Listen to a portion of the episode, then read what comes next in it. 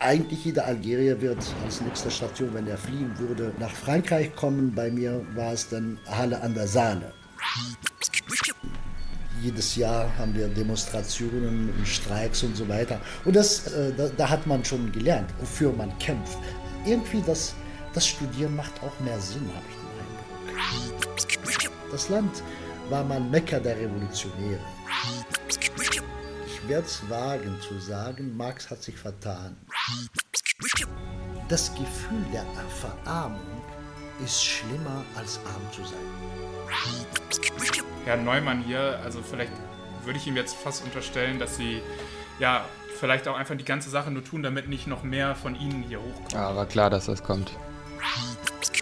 Sie müssen langsam anfangen umzudenken. Ich komme aus dem Dorf hier. Das, das Umdenken hat noch nicht stattgefunden. Ja, äh, äh, äh zumindest hier nicht in, in, in hessischen Dörfern. Es ist ein Chaos da. Wir wissen nicht, wie es nächste Woche in Tunesien aussieht. Und in Algerien, da können wir ein bisschen planen. Auch wenn man wirtschaftlich geht, wenn man da eine Firma aufbauen würde. Man hat eine gewisse Planungssicherheit. Ist doch was.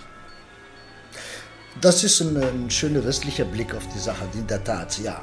Aber ich habe keinen großen Vertrauen in den Europäer. Marx hat immer recht. Aber, aber, äh, aber. Lange Rede.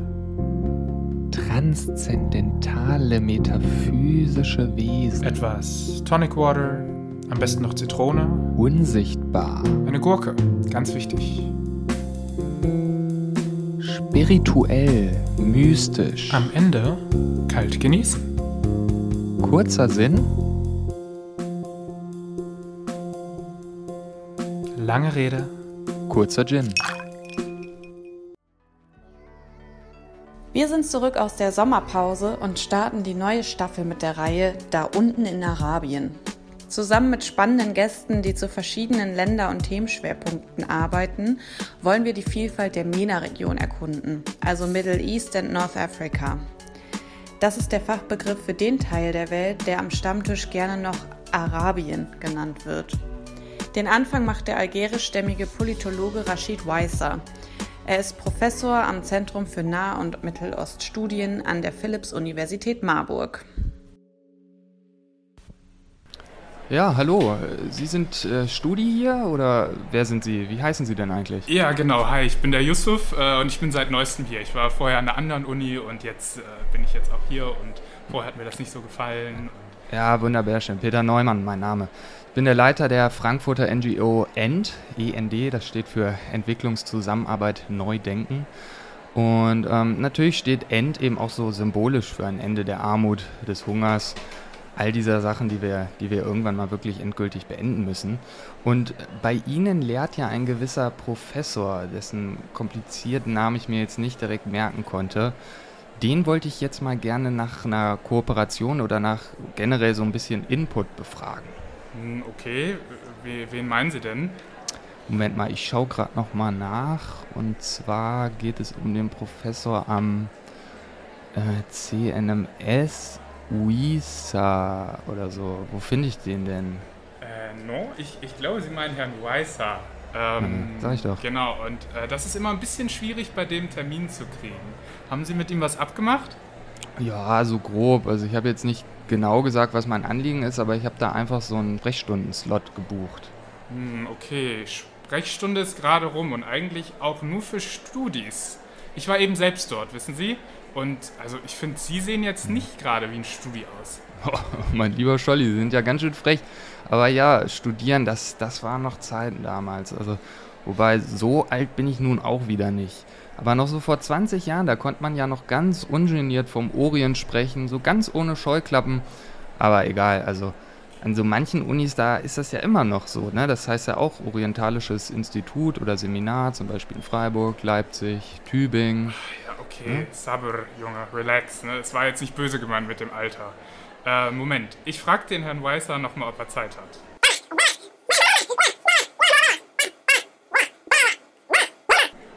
Oh, Moment. Ach, Herr Weißer ist gerade in einem wichtigen Call. Der kann gerade nicht. Der hat Mekam gerade. Was?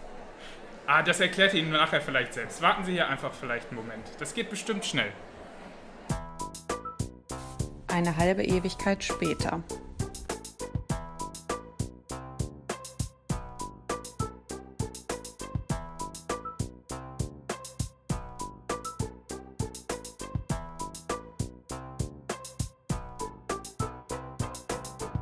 Ja, hallo, Peter Neumann mein Name. Ich arbeite in der NGO END, Entwicklungszusammenarbeit Neu Denken. Haben Sie sicher schon mal gehört, gell? Ja, ja, schon mal gehört. Ja, das ist ähm, genau. Äh, unser Ziel ist es halt gerade, den Einfluss oder naja, äh, die Zusammenarbeit da unten zu verbessern, äh, die Länder wieder auf Vordermann zu bringen, sozusagen. Und schließlich gibt es da ja viel zu holen in jeglicher Hinsicht. Also, also ich meine, da unten gibt es einfach viel Potenzial für mögliche Entwicklung, so das meinte ich jetzt eher. Äh, oder wie sehen Sie das generell, das Thema NGO-Arbeit? Wobei, wir fangen mal vorne an. Lassen Sie uns doch erstmal erzählen Sie uns doch erstmal genau, was machen Sie hier in Marburg am Zentrum für Nah- und Mitteloststudien? Ganz kurz, also das ist ja spannend. Darf ich hier bleiben, wenn das okay ist? Also ja, Yus, Yusuf, ja, mir egal. ja, okay. alles, alles okay, ja, ja. Ja, freut mich, dass Sie mich so zufällig gesucht haben. Ich bin hier Professor für Politik des Nahen und Mittleren Ostens. Ich wurde auf der Stelle berufen Februar 2009. Vorher war ich in Leipzig und davor in Halle. In Halle habe ich studiert und auch Deutsch gelernt. In Leipzig promoviert. Und ja, ich habe mich auf diese Stelle beworben am Zentrum für Mitteloststudien, ein Zentrum, was im Zuge der Entstehung der Zentren, der regionalen Zentren in Hessen entstanden ist und glaube ich schon zum ersten Mal, wo äh, die sogenannten Kleinfächer, Orientfächer wie Islamwissenschaft, Arabistik, Semitistik mit so Sozial- und Wissenschaften vermischt wurde. Insofern, ja, hier seit äh, dann 2009 bin ich in Marburg tätig und lehre hier halt. Okay, jetzt, jetzt sprach eben hier äh, Yusuf, he, heißt du ja, ähm, mhm. dass, dass Sie beim ähm, MECAM sind. MECAM, was, was soll das sein? Was kann man sich darunter vorstellen? Ja, MECAM ist, ist ein Zentrum, was seit einigen Jahren fährt, die, das BMBF, das Ministerium für Forschung in Deutschland, so eine Strategie der Internationalisierung der sogenannten Regionalstudien. Die Regionalstudien haben so ein, ein Problem in Deutschland. Nicht? Sie werden immer als Methoden- und theorielose Fächer betrachtet so wie die Islamwissenschaft oder Arabistik oder Orientstudien, was wir früher als Orientstudien, haben sie ja gesagt, bezeichnet haben. Diese Fächer, äh, das gilt auch für Afrikanistik, Lateinamerikanistik und so weiter, werden immer so als stiefmütterlich behandelt in Deutschland. Die werden als Kleinfächer stiefmütterlich behandelt, wobei da ist ein riesengroßen Know-how über die unterschiedlichen Regionen der Welt vorhanden ist, aber eben nicht wie die normale Politikwissenschaft oder Ethnologie oder Soziologie behandelt. Deswegen äh, war die Idee, solche Zentren, sogenannte Merian-Zentren zu bilden, jeweils in der jeweiligen Region. So entstand sogenannten Asienzentrum in Indien, äh, danach zwei Zentren, ein in, in Guadalajara in, in, in Mexiko und ein in Brasilien. Und das vorletzte war in, in Ghana. Und so kam die Idee, eine Art Center for Advanced Studies für die Region MENA zu, zu bilden. Und das kam dann, dass es in Tunis ist. Das ist ein großer Wettbewerb gewesen und die Universität Marburg und meine Wenigkeit haben sich darauf beworben. Und so entstand so ein Center for Advanced Studies for the Maghreb, äh, MECAM, in, in Tunesien weil wir auch glauben, dass gerade so Maghreb-Studien gar nicht vorhanden sind in Deutschland. Und somit haben wir diesen äh, Zuschlag erhalten und das Zentrum existiert seit drei Jahren und ich bin der Direktor dieses Zentrums. Ja, jetzt ist schon mal viel Hintergrundwissen. Jetzt interessiere ich mich ja besonders für Algerien aktuell. Können Sie mal erzählen, was da gerade eigentlich los ist? Also ganz kurz, Herr Neumann, da wäre vielleicht auch spannend, wenn der Herr Weißer vielleicht mal ausholt. Ich glaube, der hat auch eine ganz interessante Geschichte in Algerien. Kommen Sie nicht auch daher und haben Sie da nicht ah. auch was erlebt, so mit Bürgerkrieg oder so? Ähm, ja, äh, das ist sehr interessant in der Tat. Das sind so, so Erinnerungen, die immer hochkochen, wenn man gerade die ganzen Flüchtlingsgeschichten jetzt sieht und hört, sei es die Ukraine oder die äh, syrische oder überhaupt afghanische und so weiter Flüchtlinge, die hier kommen, diese jungen Leute, die hier kommen. Mm, ich bin in der Tat aus Algerien äh, und habe auch dort Abitur. Mein Abitur äh, ist äh, Juli 1989 und so wie der Wunsch der Eltern damals, müsste man was Vernünftiges studieren. Da habe ich in der Tat Medizin angefangen, äh, zwei Jahre Medizin studiert, großer Traum Arzt zu werden. Aber da kam es zu einem Bürgerkrieg. 1990 war die sogenannte demokratische Öffnung in Algerien. Sprich, 100 Parteien wurden zugelassen. Davor hatten wir seit 1962 in Algerien eine Einheitspartei, sozialistisch, panarabistisch, diktatorisch. Durch diese Öffnung ja, hat die bei den ersten freien Wahlen eine islamistische Partei, die relativ, also die radikal war, die Wahl äh, gewonnen. Und dann kam es zu eine, das Militär, das diese Wahlsieg der Islamisten verhindern wollte, kam es zu einem Bürgerkrieg. Mit 20 will man nicht unbedingt als äh, ja, in so einem Bürgerkriegszustand aufwachsen. Es gibt aber eine, äh, in meinem Leben eine andere Zufall, nämlich dass ich einen Cousin habe, der in Zusammenarbeit zwischen der DDR und Algerien, zwei sozialistische Staaten, äh, also einen Studentenaustausch hatte. Und dieser Cousin, äh, der im Erdöls, Erdölsektor ist, inzwischen ist er bei Salzgitter AG. Was für ein Zufall. Die bauen die Pipelines für, für Gas. Damals, dann nach dem Bürgerkrieg, hat er gesagt, ja, ich gehe nicht zurück. Das ist mir zu gefährlich da unten und willst du nicht da nach Deutschland kommen? eigentlich jeder Algerier wird als nächste Station, wenn er fliehen würde, nach Frankreich kommen. Bei mir war es dann Halle an der Saale. Halle an der Saale, Anfang der 90er Jahre, war nicht so einfach. Äh, Rechtsradikalismus und Ausländerfeindlichkeit, also die, die man spürt jeden Tag. Dann habe ich die Entscheidung getroffen, doch dahin trotzdem zu gehen. Ähm, ich kannte, ich habe gerade mal drei Wochen Deutsch gelernt beim Goethe-Institut, also das war nicht so mm, ausreichend, um irgendwie klarzukommen. Da habe ich Studienkolleg gemacht, Deutsch gelernt und angefangen in Halle zu studieren. Ich habe äh, Politikwissenschaft, Philosophie und Romanistik studiert. Ja, und das ging dann, das ging relativ schnell. Nach eineinhalb Jahren, wie gesagt, Deutsch lernen und studieren danach die habe ich mich auf eine, eine Promotionsstelle in Leipzig beworben, erfolgreich. Ja, wie gesagt, ich bin in Halle am 6, am 6. Februar 1993 äh, angekommen. Äh, auf den Tag genau, 16 Jahre später, wurde ich Professor hier in, in Marburg. Mhm. Also, und, äh, deswegen immer die, ja, vielleicht gilt ich auch sogar als quasi Flüchtling sozusagen, auch wenn es keine, äh, ich kam tatsächlich mit Einschreibungen der Uni, das heißt als Student, aber äh, zehn Jahre dürfte ich nicht, konnte ich nicht äh, nach Algerien zurück, weil ich ja sonst Militärdienst leisten müsste. Äh, ich bin quasi äh, äh, Deserteur und erst nach Ende des Bürgerkriegs wurden wir dann befreit von diesem Militärdienst, weil das äh, zu Ende war. Ja. Mhm. Hat, hat man da in Algerien an den Unis was gespürt, so von Revolution, von Widerstand oder? Das, das ist ein anderes universitäres Umfeld als hier, nicht? Also als Student ist man sofort politisiert. Äh, ist man äh, zwischen den Fronten, man kämpft für Demokratisierung des Landes, man hat äh, den äh, islamischen, islamistischen, zum Teil terroristischen Druck auf der einen Seite. Ich erinnere mich, eine der, der Professorinnen, die mich richtig äh, sozusagen äh, beeinflusst hat, also durch ihre, allein ihres Erscheinens, ein, also tapfere junge Dame, ähm, auch charismatische, die äh, eben, weil sie sprachen von NGOs,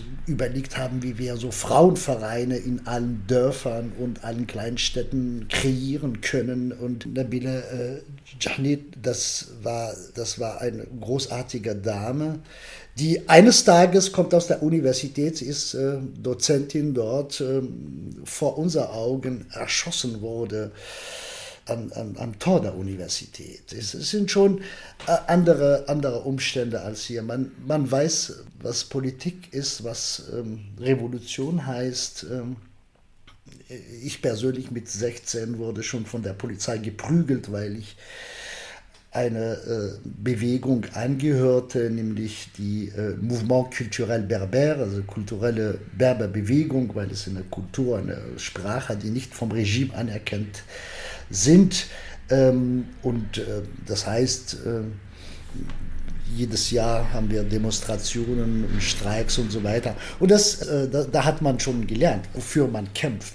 Irgendwie das, das Studieren macht auch mehr Sinn, habe ich den Eindruck. Aber ähm, ich, ich frage mich, äh, Sie waren ja dann die ganze Zeit während des Krieges nicht in Algerien. Ähm, würden nicht manche sogar sagen, sie waren sozusagen feige haben und haben nicht mitgeholfen, im Land sozusagen eine Lösung zu finden, sondern waren fein im Ausland? Die Diskussion ha hatte ich live erlebt, danach sozusagen in der Tat. Diejenigen, die da geblieben sind, das ist, wenn man zehn Jahre danach kommt in solche Debatten, dann schlägt man Sachen vor oder sowas. Gerade in den Herak, also die Bewegung, die jetzt seit Februar 19 entflammt ist, sozusagen, dass man Vorschläge über Demokratisierungsprozesse und so weiter, Transition, was man alles hier kennt, gelernt hat und so weiter, da wird immer das dieser Vorwurf kommen. Nicht? Ähm, er war nicht da. Aber gut, ich weiß nicht, ob man unbedingt als Held sterben muss. Ich glaube, das Schlimmste im Leben ist immer für die falschen Ideen zu sterben. Nicht? Also man weiß nicht, wo die, die richtigen am Ende sind. Und ich glaube, das, was die Diaspora im äh, Allgemein äh, bringt und die algerische insbesondere, ist schon, ist schon großartig. Und das äh, haben sie auch jetzt in Algerien zu, äh, zu schätzen gelernt, dass die Diaspora äh, auch was bringt äh, für die Entwicklungen vor Ort. Mhm. Ja, ähm, jetzt äh, guck, muss ich immer bei, wenn ich mich mit Algerien beschäftige, auch irgendwie zwangsläufig ist Tunesien dann auch immer im Fokus. Und dann sehe ich die Entwicklung Tunesiens und dann frage ich mich, warum Algerien nicht zu so einer Demokratie geworden ist. Also, mhm. Warum hat es Algerien nicht geschafft? Ja, das ist eine sehr gute Frage. Wir haben ein Regime, das äh, durch Gewalt entstanden ist, nämlich den algerischen Befreiungskrieg, glaube ich, spielt psychologisch und historisch eine wichtige Rolle. Das ist das Land, was aus Eigenkräften eine große Kolonialmacht rausgeworfen hat, nämlich Frankreich, nach einem 132er jährige Kolonialismus. Äh, das heißt, äh, das ist ein Land, was richtig, äh, wo die Strukturen der, des Staates durch historischer Gewalt legitimiert sind. Das ist der eine Faktor. Zweiter Faktor ist, dass wir es mit einem reichen Land zu tun haben, mit Öl und Gas, ein wichtiger in der Wissenschaft nennen wir das Rentierstaat. Das heißt, der Staat ist tatsächlich relativ unabhängig von der Bevölkerung. Er so viel Geld auf so viel Geld verfügt, was er so ausgibt, um klientelistische Beziehungen zu schaffen, um Loyalität zu erkaufen. Und wir haben seit der Unabhängigkeit dieses Landes eine, eine wichtige Institution, die eine Rolle spielt, nämlich das Militär, was sich als Erbe der Befreiungskampf sieht, tatsächlich. Nicht? Insofern, das ist eine völlig andere Entwicklung als die tunesische Entwicklung, das von der ersten Stunde an eher von zivile, Bourguiba und Co., eher zivile Akteure geprägt ist und das Militär eher eine äh, kleine Rolle spielt in der äh, Legitimation und Struktur des Staates.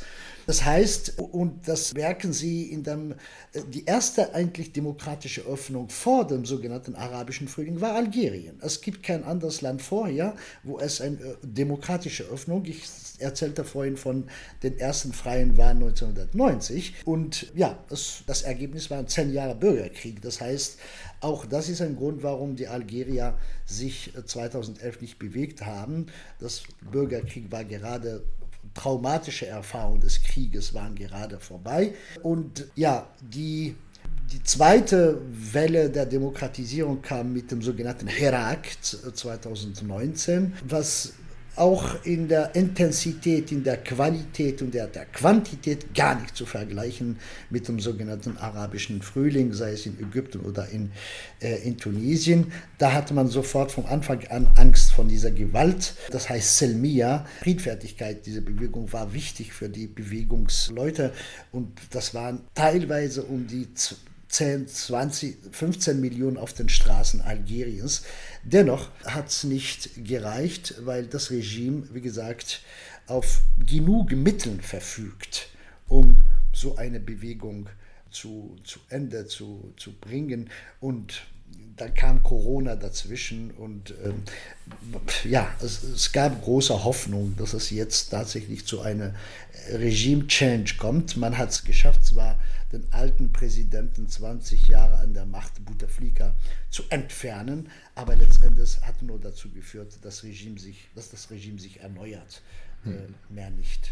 Ich, äh, Entschuldigung, Yusuf, vielleicht du direkt danach noch, aber ich habe, äh, da möchte ich einmal direkt noch mal reingrätschen. Ich finde es nämlich spannend, das klingt natürlich jetzt alles ganz negativ über Algerien, aber man könnte es natürlich auch äh, positiv sehen, so sehe ich das manchmal, dass das natürlich teilweise sehr unterdrückerisch ist und ich weiß, es ist nicht gerade fortschrittlich, aber natürlich ist es ja auch eine gewisse Form der Stabilität, die damit einhergeht. Und wir gucken nach Tunesien jetzt gerade auch in diesen Tagen, das ist ein Chaos da. Wir wissen nicht, wie es nächste Woche in Tunesien aussieht. Und in Algerien, da können wir ein bisschen planen. Auch wenn man wirtschaftlich geht, wenn man da eine Firma aufbauen würde, man hat eine gewisse Planungssicherheit. Hm. Ist doch was. Das ist ein, ein, schöner westlicher Blick auf die Sache, in der Tat, ja. Das ist ein, ein Stabilitätspol. Ich glaube, auch deswegen war sozusagen, war diese Herat-Bewegung ein Jahr lang, waren wie gesagt zum Teil bis zu 20 Millionen auf der Straße, ähm, regelrecht boykottiert wurde von westlichen Medien.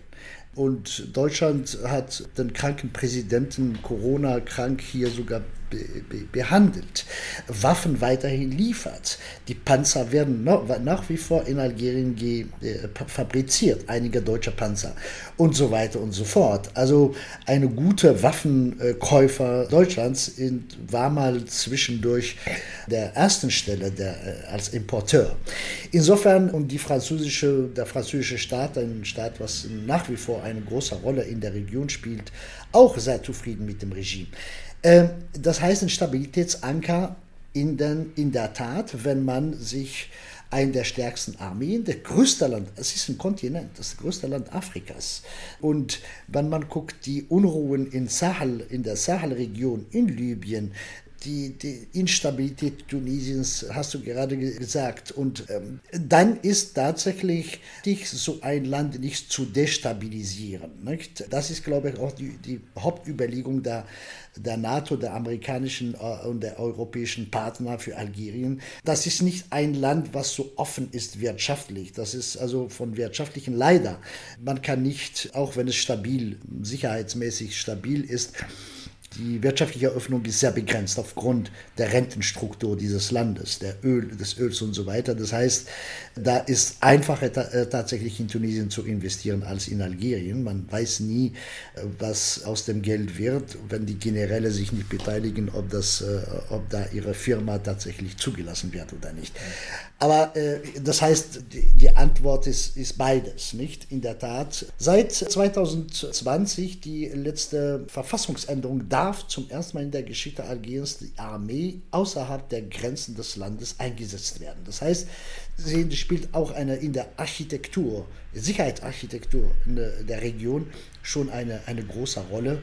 Und so erkläre ich mir dazu zu, Zurückhalten der, der, des Westens. Ja, genau, Herr Neumann, das fand ich jetzt auch ein bisschen problematisch, dass Sie da wieder diesen Sicherheitsaspekt äh, reingebracht haben. Aber was mich jetzt noch mal kurz interessieren würde, Herr Weißer, ähm, Sie haben ja jetzt gerade von der, also eine relativ pessimistische Sicht auf Algerien gezeigt, so Hannah Arendtschen Style durch diese Macht äh, und Gewalt des Militärs. Sehen Sie da gar keine Hoffnung, wie es da irgendwie ja, sich verbessern kann oder wie es quasi eine einen Aufstand von unten geben kann? Und wenn diese soziale Bewegung irgendwie kommt, was für Kräfte bräuchte das? Oh, das ist eine schwierige Frage. Ich bin nach wie vor der Meinung, dass dieser Herak wieder, wieder erwachen wird, weil äh, wissenschaftlich diese ganze Bewegung anstand seit 2014 mit der äh, sozusagen niedrigen Ölpreisen und ein Regime, das immer korrupter und korrupter wurde. Das Regime hat sich jetzt gerade aufgrund der Weltstruktur auch in äh, Bezug auf Nahrungsmittel, äh, Energiemangel etc. etc. sich wieder erholt, die Staatskassen erholt, dementsprechend das Regime ähm, praktiziert inzwischen auch repressive Praktiken gegenüber Mitgliedern des, des, der Aktivistinnen äh, des Heraks. Es, sind immer noch 300 äh, Meinungsgefangene in, in, in den algerischen Gefängnissen, also junge Leute, Studenten und Studentinnen äh, in Gefängnissen. Das heißt, ich bin der Meinung, äh, dass diese Bewegung nicht komplett verschwunden ist, dass sie wieder zurückkommt. Wann ist, äh, ist eine, eine gute Frage. Das and, die andere Hoffnung ist, dass eine Art Dissens innerhalb der, der, der, der Machtstruktur, des Machtapparats. Ich glaube, äh, wir haben junge Generäle, jetzt haben wir Generäle, die über 80 alle sind, äh, die, die über die, die, die Zukunft des Landes äh, bestimmen. Das heißt, es wird auch innerhalb des Regimes eine Erneuerung geben und so auf Dauer so eine, ein Land zu unterdrücken, glaube ich nicht, dass es möglich ist. Nicht? Äh, und wir haben eine, eine sehr junge Gesellschaft, sehr äh, gut ausgebildete junge Frauen und Männer. Und ich glaube, da sehe ich schon eine Hoffnung, dass es zu, zu, zu, zu Änderungen kommt. Okay, aber ähm, wenn Sie dann nochmal die, also Ihre Perspektive für Algerien beschreiben, sehen Sie da langfristig die Lösung nur in einer Revolution? Und Revolution, ist das nicht auch so ein ganz schön heftiger Begriff? Also äh, auch mit ganz schön im, im Zweifelsfall negativen Auswirkungen. Wir haben es ja in anderen Ländern der arabischen Welt gesehen. Revolution, wenn es damit gemeint äh, mit Gewaltelemente, dann werde ich nicht äh, äh, zustimmen, weil wie gesagt, ich glaube, die Algerier haben es gelernt. Ja, der Beweis ist dieser Herak, was ein Jahr lang protestiert hat, und zwar jeden Freitag und jeden Dienstag für die Studenten, ohne jegliche Form von Gewalt. Ich glaube, äh, dieses Regime ist skrupellos und es gab ab dem Moment, wo wir sie provozieren, dann wird es tatsächlich zu Gewaltnutzung kommen und dann haben die hat die Bevölkerung verloren quasi. Ja? Das, man darf nicht dieses Regime die Mittel, die Legitimation der, äh, der Benutzung von Gewalt geben. Und das, das, ist, das ist die Kunst letztendlich. Und, äh, aber Revolution im Sinne von, wir haben es mit einer, also mit veralteten Strukturen und Herrschaftsstrukturen, sehr veraltet zu tun. Wir haben es aber mit einer eine Generation von Algerierinnen und Algerier, die viel, viel weiter ist als das Regime.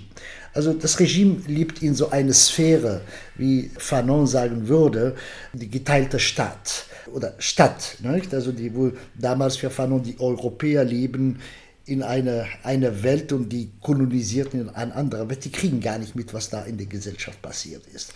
Und ich glaube, durch Intensivierung von Beziehungen zu, äh, und das ist, da sehe ich die Rolle der Europäer, nicht? Äh, Intensivierung in der Wissenschaftsaustausch äh, äh und ähm, in wirtschaftlichen Sinne und überhaupt gesellschaftliche Diskussionen und Debatten, äh, das ist, was die Gesellschaft in Algerien braucht, würde es schon äh, das dazu führen, dass das Regime überholt ist mhm. ja, und sich selbst zu reformieren beginnt. Ja, ich habe gerade schon gesehen, als Sie Europäer angesprochen haben, da haben Sie, glaube ich, schon den Yusuf ein bisschen getriggert äh, mit seinen Postkolonialismus-Theorien dazu. Kannst gerne später nochmal ausführen.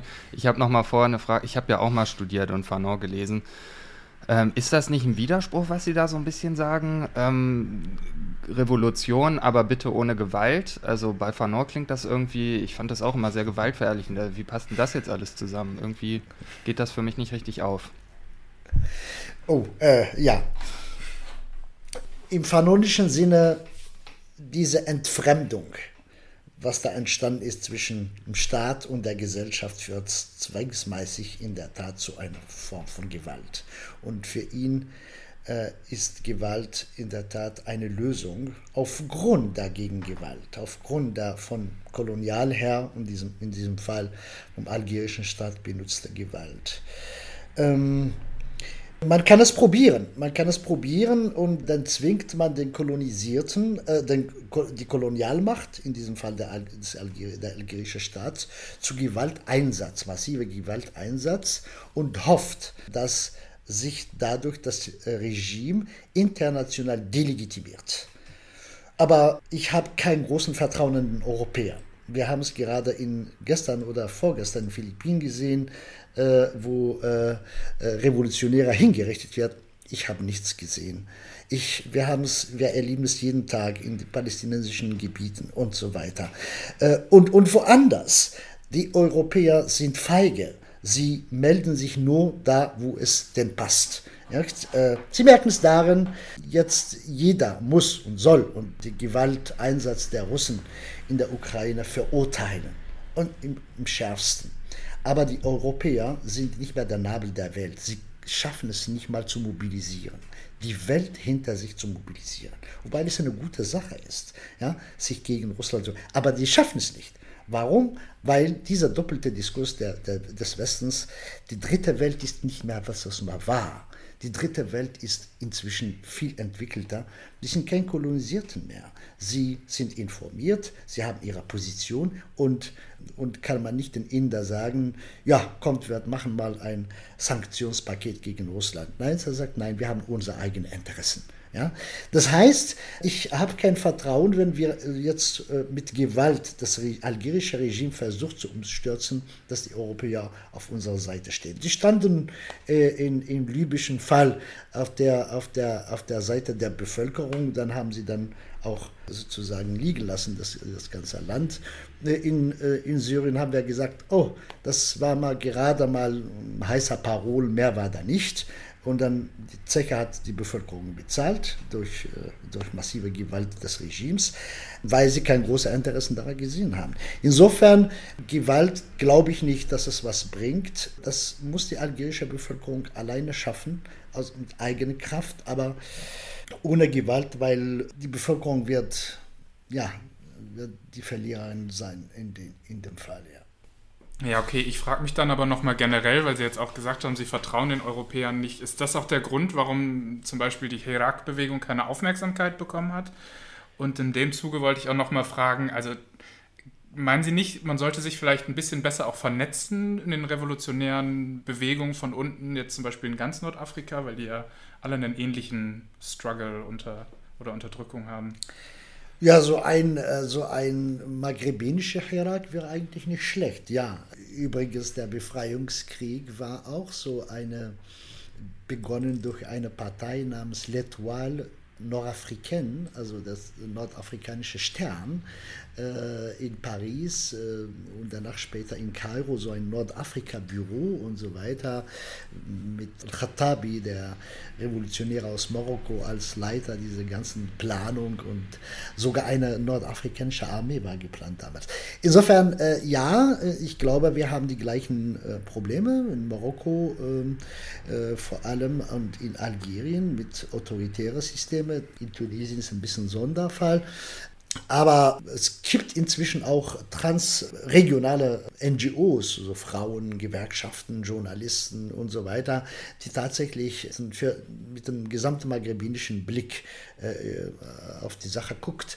Aber ich glaube, da wird es auch Zeit äh, nehmen, um da dass es eine äh, regionale Bewegung entsteht für, äh, für Demokratie. Ich halte es aber für sehr äh, interessante Zukunft, weil ich glaube, wir mit dem Markt haben wir eine geopolitische, wirtschaftliche Region zu tun, die tatsächlich eine große Rolle spielen kann, aufgrund des, äh, der historischen und der geografischen Stellung im Mittelmeer äh, als Scharniere zwischen Europa, dem Orient oder äh, Nahen Osten sozusagen und, und Afrika, ähm, dass die Regime vor Ort aber noch nicht sehen. Vielleicht passt das auch dem Westen, dass es so nicht so als Einheit auftritt. Ja, und das ist eine, eine, schöne, eine schöne Zukunft. Zu der ersten Frage, ich glaube ja, dass der Westen äh, wenn es um Algerien geht, sind immer zurückhaltend. Äh, was machen wir mit diesem Land? Das Land war mal Mekka der Revolutionäre. In den 70er Jahren war der Ort, wo die gesamte Befreiungsbewegungen weltweit, äh, auch der blockfreien Bewegung in Algerien stattgefunden hat. Ja? Insofern, das ist ein großes Land mit großem Potenzial, aber äh, der Westen weiß noch nicht, mit diesem Land umzugehen. Aber was denken Sie, sind denn jetzt die, die wichtigsten Akteure, damit es da unten wieder äh, sich zum Guten wendet? Also jetzt haben Sie natürlich die, die lokalen Player sozusagen beschrieben, aber welche Rolle können auch NGOs spielen, also von außen? Wie können die positiven Einfluss ausüben? Da habe ich ja große äh, Hoffnung. Mh. Äh, internationale NGOs, ähm, sie haben keinen bis jetzt haben sie keinen großen Terrain gefunden in Algerien. Und Algerien, aufgrund, wie gesagt, diese, der Geschichte wird immer dieser Verrat immer als, als roter Karte rausgezogen. Ähm, was ich Ihnen, mit Ihnen gerade tue und was ich Ihnen gerade erzähle, gilt zum Beispiel in Algerien als Verrat. Ja, äh, dass ich überhaupt mit Ihnen rede als Westler, Warum? bin ich ein Verräter. Ja, weil ich sozusagen das Land im Ausland kritisiere. Und das heißt, Sie können sich vorstellen, dass ähm, es gibt Kontakte zwischen NGOs, lokale NGOs und internationale NGOs, aber äh, immer so auf äh, eine sehr, sehr, sehr vorsichtige Art und Weise.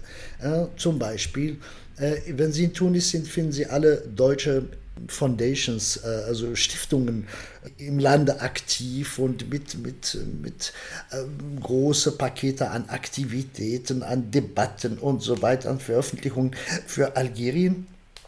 Das ist nicht möglich. Wir haben gerade mal zwei, die eine Genehmigung haben, nämlich die Kass, die Konrad Adenauer und die Ebert. Äh, selbst die Ebert leitet das Büro in Algier über Tunis.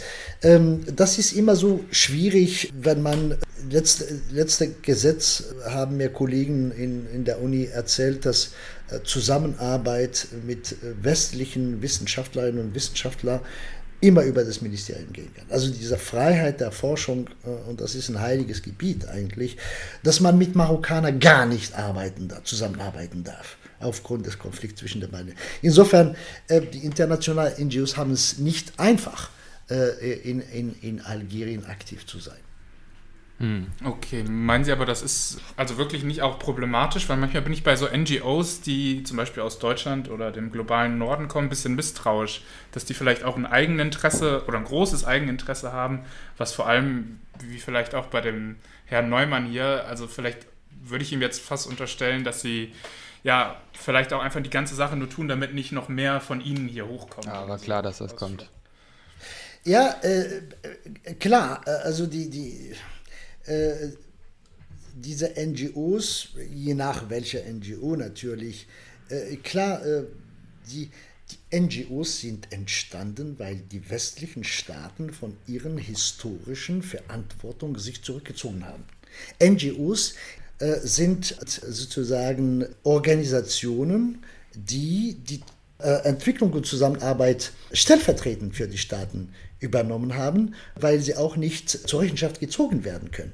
Ja, dagegen ein, ein sozusagen ein, äh, wenn ein Land wie Frankreich oder Deutschland in der Entwicklungszusammenarbeit was falsch macht, kann man immer zur Rechenschaft ziehen als Staat, aber ein privat, halb private äh, Organisation ist es schwierig. Insofern die, die Agenda jetzt nicht allgemein, aber die Agenda ist immer, geht in die Richtung von Stabilisieren und, und, und, und, und, und Sicherheit.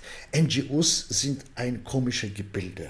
Ja, NGOs sind ein komisches Gebilde, weil sie manchmal auch diesen Wut, was sie als Revolutions äh, für jegliche Revolutionsmomentum äh, äh, sehr notwendig ist, manchmal entkräftet, sagt man, oder äh, den Wut sozusagen der Bevölkerung, der Frust der Bevölkerung sozusagen entgegenwirken, indem sie, wenn die NGOs das und das, äh, wenn die Bevölkerung dies und das brauchen, dann kommt ein NGO und macht es einfach. Denn das ist ein, eine Form von Entpolitisierung der Bevölkerung. Aber ich, also ich finde eher im Gegenteil so, wenn bekannte NGOs sind ja Greenpeace, Amnesty International, die haben doch auch zu einer, äh, die haben es doch auch geschafft, Probleme überhaupt erstmal offen zu legen und den Diskurs anzutreiben, oder nicht? Also Kritik, die Kritik verstehe ich dann nicht so ganz. Äh, jetzt äh, haben Sie zwei explizite NGOs genannt. Äh, Greenpeace hat im Süden nicht viel zu suchen. Greenpeace ist ein, äh, ist, ist, ist ein, äh, ein westliches Problem, ja. Äh, das hier vor allem aktiv ist in Umständen, die relativ klar sind. Also große Risiken gehen sie nicht ein. Amnesty International in der Tat spielt eine Rolle, eine positive Rolle. Allein die Berichte, die Berichterstattung, äh, wenn die rauskommen, da gucken die Staaten schon hin. Und insofern da sehe ich tatsächlich eine positive Rolle, zumindest in der Externalisierung, in der äh, Achtung von Menschenrechten im Süden. Da sehe ich eine andere Rolle als und, und die sind nicht diejenigen, die da aktiv sind, um Migration zu verhindern. Und sowas. Deswegen wollte ich gar nicht pauschalisieren, aber Entwicklungszusammenarbeit ist mehr als die Menschenrechte. Ne? Im Gegenteil, Entwicklungszusammenarbeit ist ja im Sinne von, wie schafft man andere Konditionen da unten äh, für Leben und so weiter und so fort. Und da, wie baut man Schulen, wie, wie macht man die, äh, modernisiert man Agrarsektor oder und so weiter. Und da wie gesagt, auch das ist positiv, aber man muss die, die, die Kehrseite dieses Akti äh, die, die, dieser Aktivitäten sich auch angucken. Mhm. Ja, Sie meinten ja auch Entwicklungszusammenarbeit. Früher hieß das ja auch ein bisschen ehrlicher noch, ne? Entwicklungshilfe bei so manchen NGOs oder Hilfsorganisationen. Das war doch vielleicht auch so ein kleines koloniales, ja, ich helfe euch jetzt mal. Deshalb haben sie das ja geändert.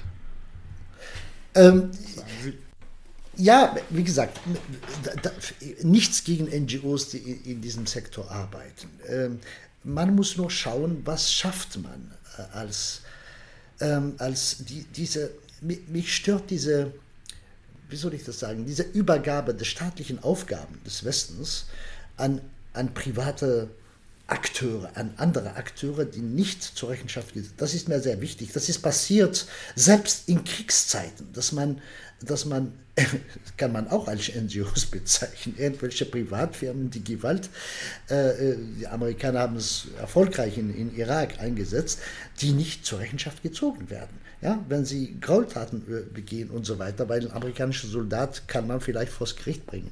Insofern, äh, und äh, das ist, was, das ist jetzt eine Kleinigkeit, aber versuchen Sie mal ein Visum in Tunis zu beantragen äh, oder in Algier oder in Marokko. Und das ist jetzt inzwischen weltweit. Es gibt einen sogenannten WHS, das ist eine World äh, Service Organisation, die für Botschaften weltweit, unter anderem für deutsche Botschaft, arbeiten. Das heißt, sie gehen, wenn sie in Visum in Tunis, äh, äh, weil sie zum Studieren kommen, gar nicht zu der Botschaft, sondern zu einer Privatfirma. Das heißt, die Legitimität des deutschen Staates wurde outgesourced. Ja? Und da machen sie ihre Fingerabdrücke, haben sie einen Antrag und sie, äh, sie zahlen einen Haufen Geld. Und irgendwann geht diese Akte, wahrscheinlich auch nicht. Äh, man weiß gar nicht, ob sie vor Ort entscheiden oder geht es zu, zur Botschaft wieder.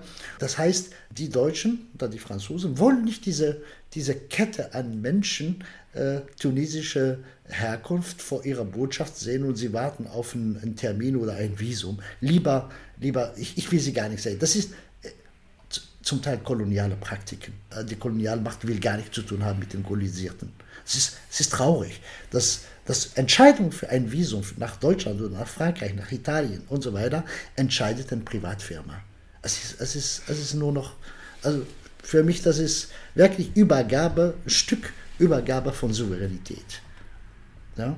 Und sie können sich nicht mal beschweren. Und, und, und sie werden, weil es sind Menschen vor Ort, also nochmal zu Fanon, entstehen weiße Menschen, ja, kleine weiße Menschen, die sich aber, natürlich äh, sind Schwarze mit weißen Mas äh, Masken, die sich wie, Kolonialherren sich gegenüber ihrer eigenen Bevölkerung äh, verhalten. Ja, ein Algerier, äh, ein Algerier, wenn sie da warten, kann sie wie Tier behandeln. Ein deutscher Beamter kann sich nicht leisten, sowas. Aber, ja, und das ist, das sind Mechanismen, die, die sind ja, die, die sind nicht schön. Und das ist, ist das noch Kolonialismus oder ist es Postkolonialismus oder was ist das dann? Das, ist, das sind Formen von postkolonialer Praktiken durch Lokale. Ja, man gibt diese Praktiken an.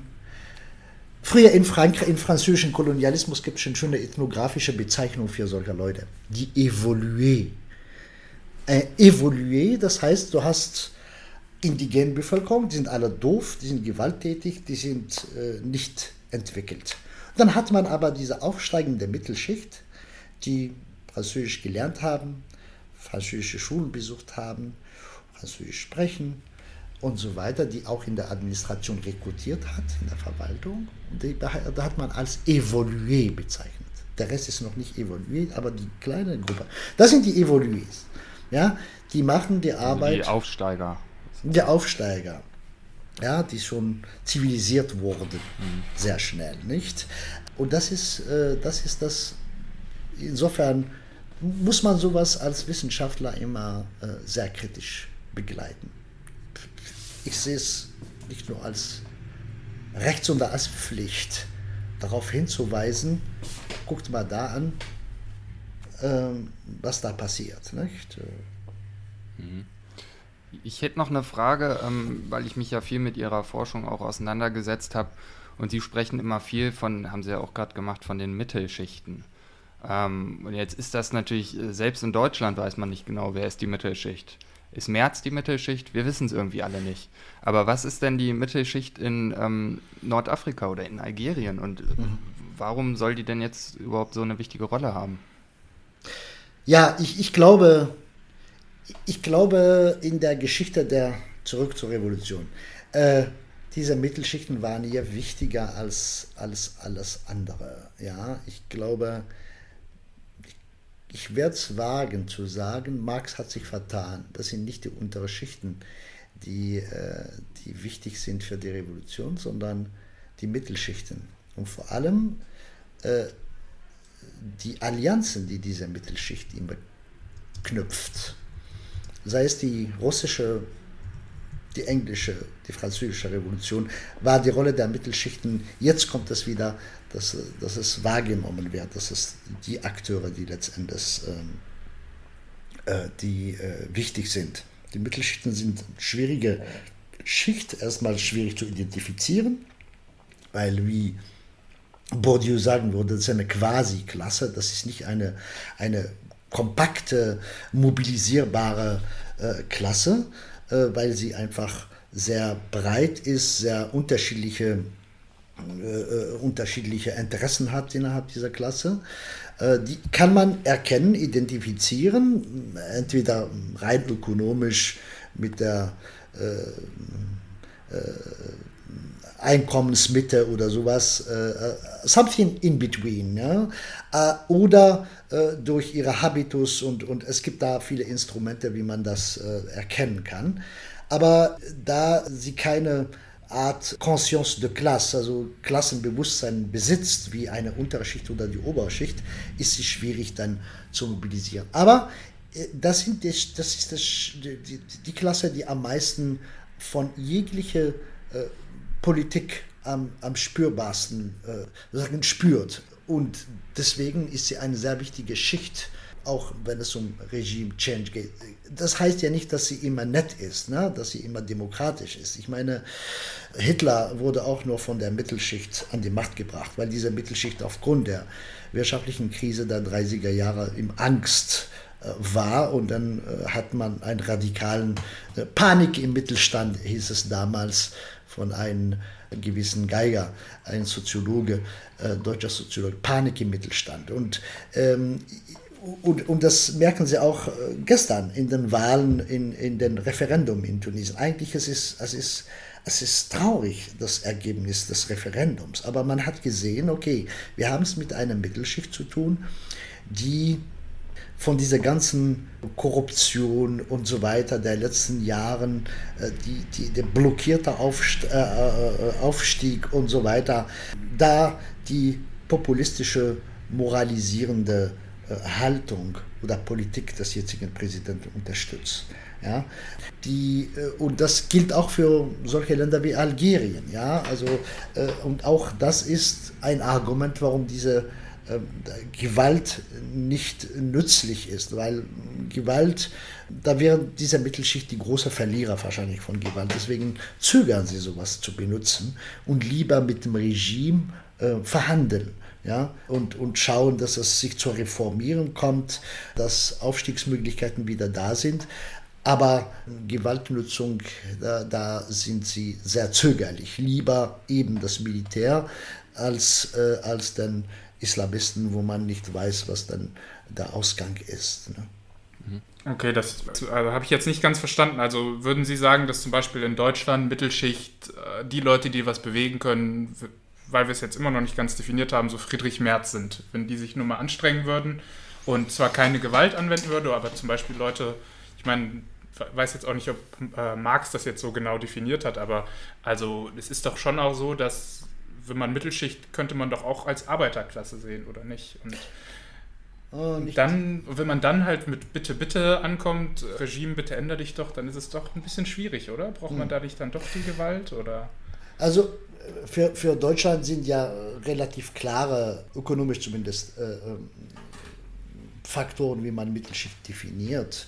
Diese Mittelschicht ist, ist glaube ich, tatsächlich die breiteste Schicht in Deutschland. Also auch wenn wir 2000 Euro im Monat als Mittelschicht definieren, ist wahrscheinlich ein bisschen zu, zu wenig zurzeit aber äh, dann geht sie bis 6000 Euro. Nicht? Also das ist, da, dann, dann, haben wir, dann haben wir sehr, sehr breite Mittelschicht, wirklich über 80 Prozent der Bevölkerung, die diese Mittelschicht. Das merkst du aber auch an, der, an, der, an den unterschiedlichen Parteien. Äh, du sprichst von Friedrich Merz, das heißt CDU, äh, betrachtet sich als eine Mittelschichtpartei, die SPD genauso, die Grünen genauso, die äh, Liberalen genauso. Also, die, alle sprechen von irgendeiner Mittelschicht das, das bestätigt die Regel, dass wir es mit einer breite, sehr, sehr heterogene Mittelschicht zu tun haben. Weil es in der Tat gibt es eine grüne Mittelschicht, gibt es eine liberale äh, Mittelschicht. Ist eine, äh, die SPD hat sich, glaube ich, schon von ihren klassischen Arbeitermilieus entfernt. Auch diese Arbeiter, die sind jetzt, ja, man muss genau hingucken, was ist der Arbeiter heute und was ist Mittelschicht. Nicht? Also ich glaube, das hat sich vermischt. Diese, deswegen hat die, die, die, die, die, hat es die SPD zunehmend schwerer. Äh, und, und auch die CDU, wenn sie sich arrangieren mit Grünen, die ja völlig, äh, also hier revolutionär und links und so weiter, in ein Land wie Baden-Württemberg, das heißt, die Mittelschichten äh, haben sich vermischt. Nicht? Also haben sich vermischt, immer konservativer und, äh, und, und pochend auf ihren Status quo. Und selbst die AfD ist diese verärgerte Mittelschicht. Die AfD hat einen ökonomischen Ursprung.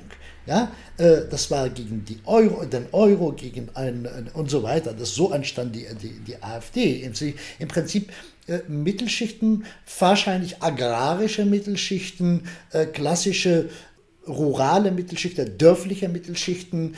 Ähm, das, ist, das ist die Stärke der Wirtschaft in, in Deutschland, dass in jedem Kaff, in jedem Dorf findet man eine kleine Familienfirma und so weiter, die aber diesen, äh, diesen Sprung zur globalen Mittelschicht verpasst haben.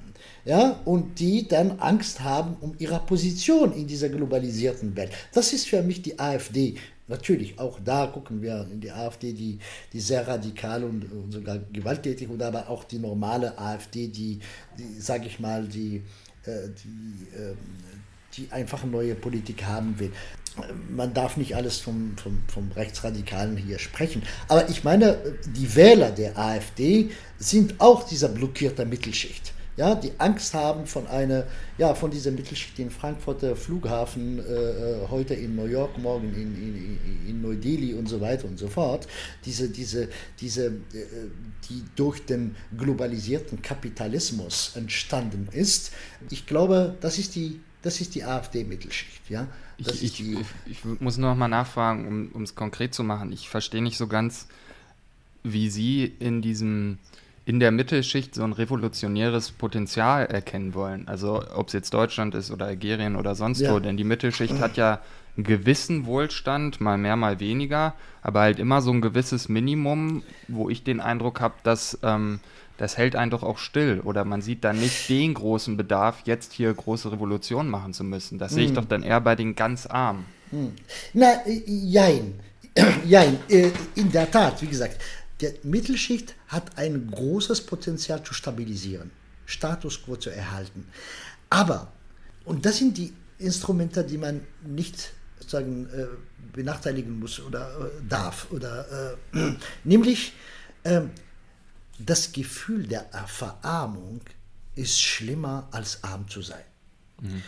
Ich fühle, verarmen ist schlimmer als arm zu sein. Das ist allein das Gefühl zu haben, oh, jetzt geht bergab, das erzeugt so ein, so ein revolutionäre Momente oder Frust, das kanalisiert werden kann. Und auch der Unterschied zu sehen, dass es doch Mittelschichten gibt, die blockiert irgendwo sind. Ja klar, das Minimum ist immer da, aber die Mittelschicht äh, lebt in der Hoffnung, noch aufzusteigen, noch mehr zu haben. Wir haben eine gestresste Mittelschicht in, in Deutschland. Eine gestresste Mittelschicht. Ja, diese Mittelschicht, der so mal, wie sie investieren, ihre Kinder studieren und dies machen und dies, ob das alles notwendig ist, ist, ist wirklich, also was für Druck auch auf die Familien und so weiter, diese, weil da immer das Potenzial der Hoffnung, noch mehr zu haben, noch aufzusteigen zu den Höheren, weil auch man der Unterschied gesehen hat, in Gehälter zum Beispiel, in Managergehälter, die inzwischen so exponentiell, so unglaublich der Unterschied zum normalen Gehalt ist so groß, dass es unvorstellbar ist. Und das ärgert auch eine Mittelschicht, die das sieht. Ja? Und das andere Gefühl ist diese Angst, ständig abzusteigen. Ja? Weil äh, kommt eine Krise, jetzt äh, erleben wir es mit Energie. Von heute auf morgen, diese Mittelschicht, die, die, die eigentlich eine, eine ordentliche Mittelschicht ist, kann sein, dass sie aus ihrer Wohnung raus dass ihre äh, Gasrechnung nicht zahlen kann und so weiter und so fort. Das, dieser, diese Angst ist da. Das heißt, dieser, äh, zu leben in Hoffnung aufzusteigen und Angst abzusteigen, das ist die Dynamik, die eventuell zu spontaner Bewegungen führen kann. Äh, deswegen sagte ich auch am Anfang, die Mittelschicht als Akteur ja, in jeglicher revolutionärer Bewegung das Hauptakteur und je nach welche Allianz sie geht. Die untere Mittelschicht kann mit den Armen äh, eine Allianz eingehen und das ist eine radikale Bewegung, das da entsteht. Sie kann sich aber arrangieren, wie in der Geschichte, deutschen Geschichte von immer der Fall war, äh, auch 48, mit den Oberen zu arrangieren, dass die ein bisschen mehr runtergeben und dann äh, entsteht so ja, eine friedliche äh, und Arrangement geleitete Revolution. Aber ich, ich verstehe das jetzt immer noch nicht ganz, weil wir sehen doch jetzt gerade auch in dieser Situation des Krieges, dass sehr viele schon armutsbetroffen sind. Und wenn Sie dann von allen Parteien sprechen, die sagen, sie decken mit der Mittelschicht die 80 Prozent ab, ist es dann nicht gerade problematisch zu sehen, dass dann die Leute denken, ja, ach, wir sind ja alle in den sicheren 80 Prozent. Und gibt das nicht auch also so eine gefährliche Sicherheit von den Personen oder? Eine falsche, eine falsche Sicherheit sogar. Ähm, äh, von der Politik jetzt hier. Ja, genau. Ja, das merken wir gerade, dass, dass die Regierung in Deutschland gar nicht weiß, was sie macht. Nicht? Also sie haben sozusagen äh, in Bezug auf Energie, nicht? Diese zum Tanken äh, irgendwie ähm, äh, ein bisschen Geld hingegeben, damit es machbar für jemanden, der ein Auto hat, für eine Mittelschicht halt, ne? also, äh, der auch zur Arbeit geht und so weiter.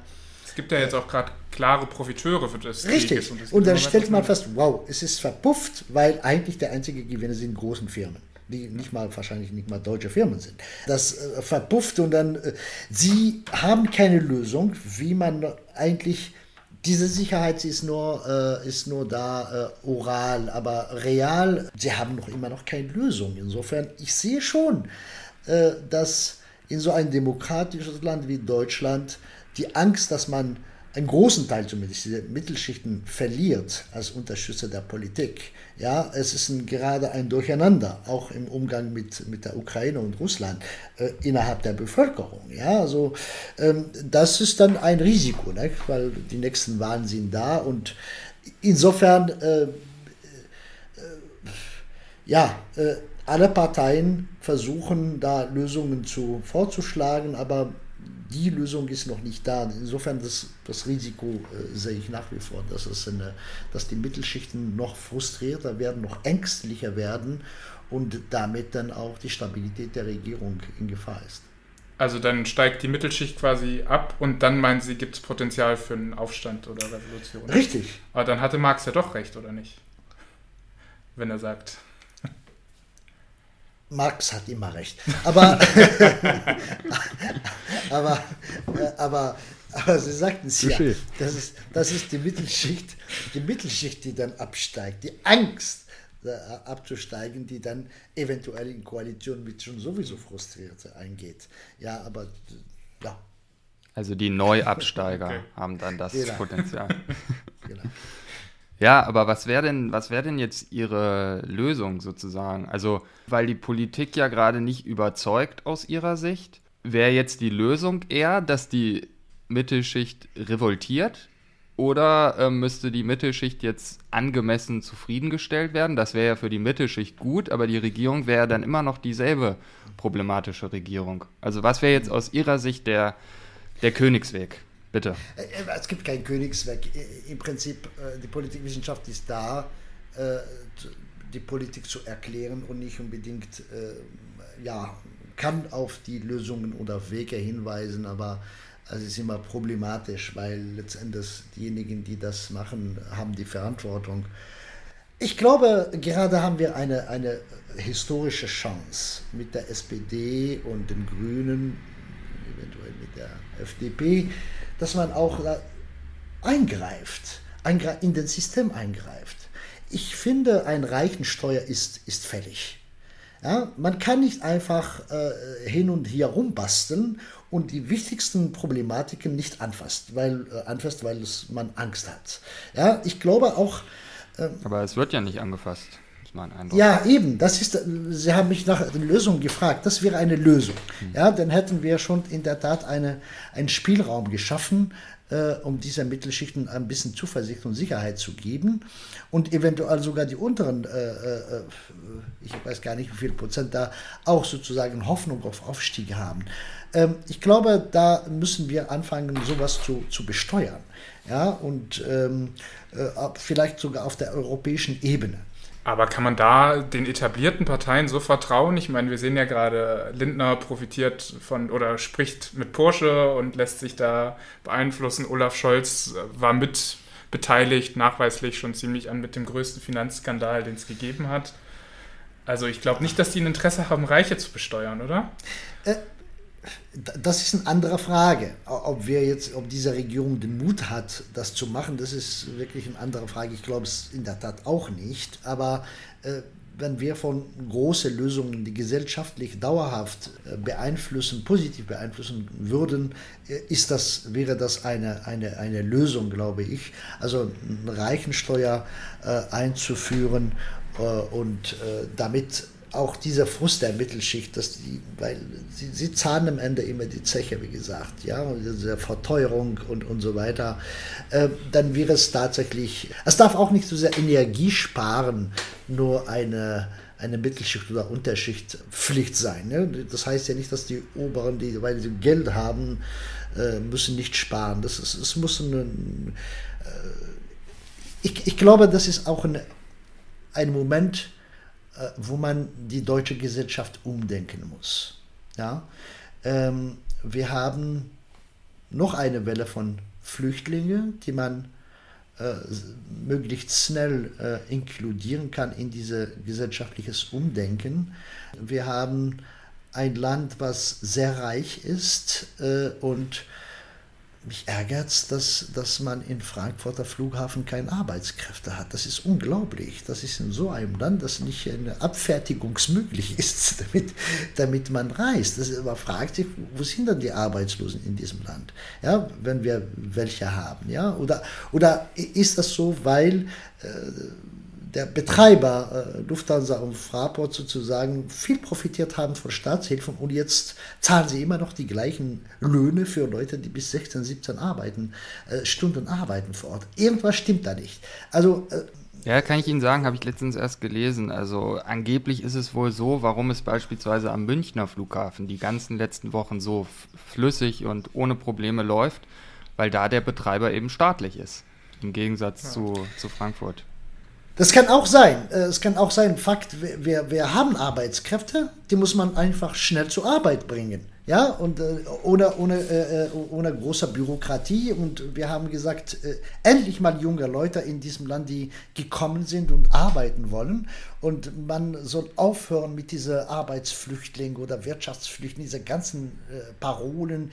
Äh, wenn die Deutschen nicht arbeiten wollen, dann, dann sollen wir froh sein, dass Leute aus, aus aller Welt hier kommen und arbeiten wollen. Und diese Gesellschaft einfach, dass, dass sie einfach anfangen umzudenken, dass der Bäcker ein Syrer sein äh, ist oder, oder, oder der Handwerker aus der Ukraine und so weiter. Das, das, die müssen langsam anfangen umzudenken. Ich komme aus dem Dorf hier, das, das Umdenken hat noch nicht stattgefunden. Ja? Äh, äh, zumindest hier nicht in, in, in, hessischen Dörfern. Ja? Insofern, äh, da, da, muss man wirklich ein, andere, äh, ein anderes Denken äh, langsam eintreten in, in der deutschen Verfasstheit der, der deutschen Gesellschaft. Ja? Und dazu gehören, wie gesagt, die großen Reformen wie die Besteuerung der, der Reichen und, und der großen internationalen Firmen wie Amazon und so weiter und so fort. Ich würde jetzt nochmal, um zum Ende zu kommen, nochmal den ganz großen Bogen zurück zu Algerien spannen wollen. Jetzt haben wir viel äh, über die deutsche Politik gesprochen und davor aber auch viel über Algerien. Und es klingt ja alles noch nach zwei sehr unterschiedlichen Staaten. Aber vielleicht können Sie ja mal versuchen, gewisse Parallelen zu kennzeichnen. Also ich meine, die ganze Welt ist ja gerade irgendwie von Energiekrisen betroffen und so weiter. Und ähm, was sind vielleicht, aber auch vom Wirtschaftssystem, Sie haben den Kapitalismus ja angesprochen, was vereint oder was sind Probleme, die sowohl Deutschland, aber auch Algerien betreffen? Wo gibt es Parallelen oder Anknüpfungspunkte? Gemeinsamkeiten? Weil ich war noch nie in Algerien, aber was, was sind Ähnlichkeiten? Oh, das ist, das ist eine, eine philosophische Frage. Das ist schwierig. äh, Parallelen, ja. Ich glaube, wir haben äh, in Algerien ganz spontan gedacht, die Wirtschaft in Händen zwar des Staates zum Teil, zum großen Teil, mit Akteuren wie das Militär, das sich gerade so breit macht in der Wirtschaft, ja, so ähnlich äh, wie das ägyptische Militär. Und eine kleine rentenorientierte, also nicht marktorientierte Wirtschaftsmänner, äh, Wirtschaftsakteure, die sehr verbannt sind äh, mit diesen zwei, nämlich das Militär und den Staat. Und das sind sehr unsicht, undurchsichtbare äh, Strukturen, die alle ins Ausland vernetzt sind, ähm, deren Kapital jeden Tag vermehrt wird und nicht unbedingt im Sinne von muss reinvestiert werden, damit es mehr wird. Das schaffen sie durch äh, politische Strukturen. In Deutschland hm, haben wir es zwar mit einem kapitalistischen Land, wo der Markt eine Rolle spielt, aber dieses Reichtum auch immer in wenigen Wendehänden äh, äh, akkumuliert wird. Und das ist die Parallele, die ich sehe. Also, dass, äh, dass eben, wenn Politiker immer mit großen Firmen zu tun haben und so weiter, dann hat man den Eindruck, es gibt ein paar Privilegierte, die diesen globalen Markt profitieren, unterstützt auch durch die Politik. Und die Gefahr der Entkapitalisierung ist da, äh, dass die freie Markt abgeschaffen wird, dass die algerische Wirtschaft ist rentenabhängig. Die großen deutschen Firmen, die eigentlich kapitalistisch sind, suchen nach Renten. Das heißt, sie leben voneinander. Sie leben voneinander. Ja, die großen, die großen äh, äh, deutschen Firmen, da gehen die dahin, wo es nicht versteuert werden, da wo sie äh, wahrscheinlich Marktanteile sich ver verschaffen durch irgendwelche Mechanismen, die nicht hm, sozusagen äh, unter Konkurrenz entstehen, sondern äh, durch irgendwelche anderen Mechanismen. Das heißt, die zwei Systeme leben voneinander, leben miteinander und voneinander. Okay, jetzt ähm vielleicht Yusuf, du nochmal dann am Ende. Äh, ich ich wollte nur nochmal jetzt hier überlegen, dann wäre doch eine Idee von dem, was ich jetzt heute gelernt habe. Ich nehme meine NGO, END, Entwicklungszusammenarbeit neu denken, und setze die in Algier hin und wir machen so eine richtige Transparenzoffensive. Wir sagen dem Korruption, äh, der Korruption den Kampf an und wollen äh, radikale Transparenz. Das wäre doch schon mal ein Ansatz vielleicht. Viel Glück. Oder Yusuf? Also, ja, also das Herr Weißer weiß jetzt noch nicht, ob der bei Ihnen dabei ist. Aber ja, guck mal. hat guck anscheinend nur viel Glück gewünscht. Ja, dann danke erstmal auf jeden Fall für das äh, Gespräch. Ich habe wirklich viel gelernt. Mal gucken, äh, was sich davon umsetzen lässt. War ja auch ein bisschen viel Theorie dabei, aber habe ich auch erwartet. Naja, ich, ich muss dann jetzt auch mal los. Lange Rede, kurzer Gin, äh, äh Okay. Sinn. Danke. Tschüss. Gut.